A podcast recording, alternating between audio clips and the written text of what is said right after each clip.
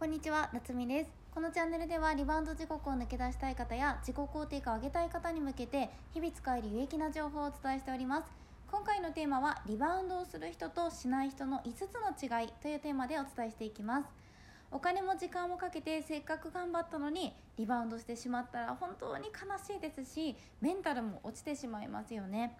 私は過去に無理なダイエットをしてそこから拒食過食になりリバウンド2 5キロしました無理なダイエットや食べないとか極端なダイエットばっかり行っていたんです。もし過去の私と同じようにリバウンドで悩んでいる方がいましたらぜひ最後までご視聴ください。今回はダイエットをしてもリバウンドする人としない人の違いについてお話ししていきます。まず1つ目習慣化できていないということです。当たり前のように無意識にできる行動がダイエットにつながっていればリバウンドってしないですよね。無理に頑張りすぎたりはしていないでしょうか？我慢には必ず限界がきます。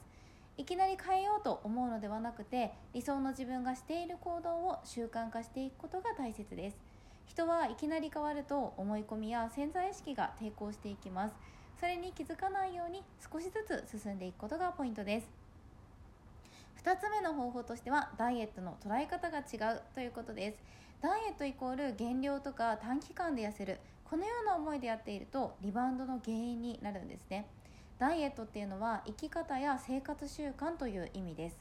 なぜダイエットをしたいのか考えてほしいんです。一時的に痩せてその後また過食とかリバウンドとか反動が来てもいいからとにかく痩せたいと思っているのか。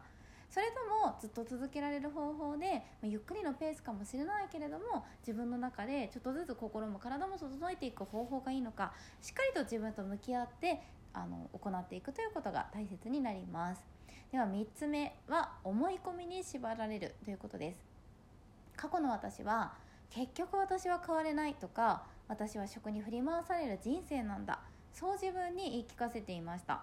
脳はよく思っていることや自分にかける言葉を信じてそれを叶えようと行動するんですね。なので食べることがやめられないとかストレス食いしないとストレス発散できない。そう思っていると本当にその行動を続けていくことになります。思い込みは手放せていけるんだということを自分に言い聞かせてあげてください。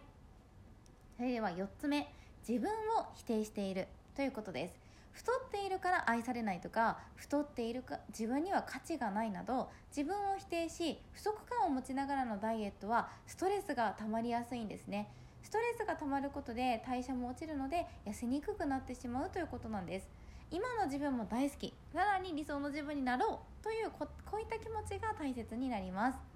5つ目自分の心と体の声を聞けているかということです。疲れていたりストレスが溜まっているのにその声を無視して続けているとメンタルも落ちてしまいますし食で発散してしまうというのは当然なんですね。いつでも自分の心地よさや楽しさ癒されるかどうかを大切にして過ごすことが大切になります。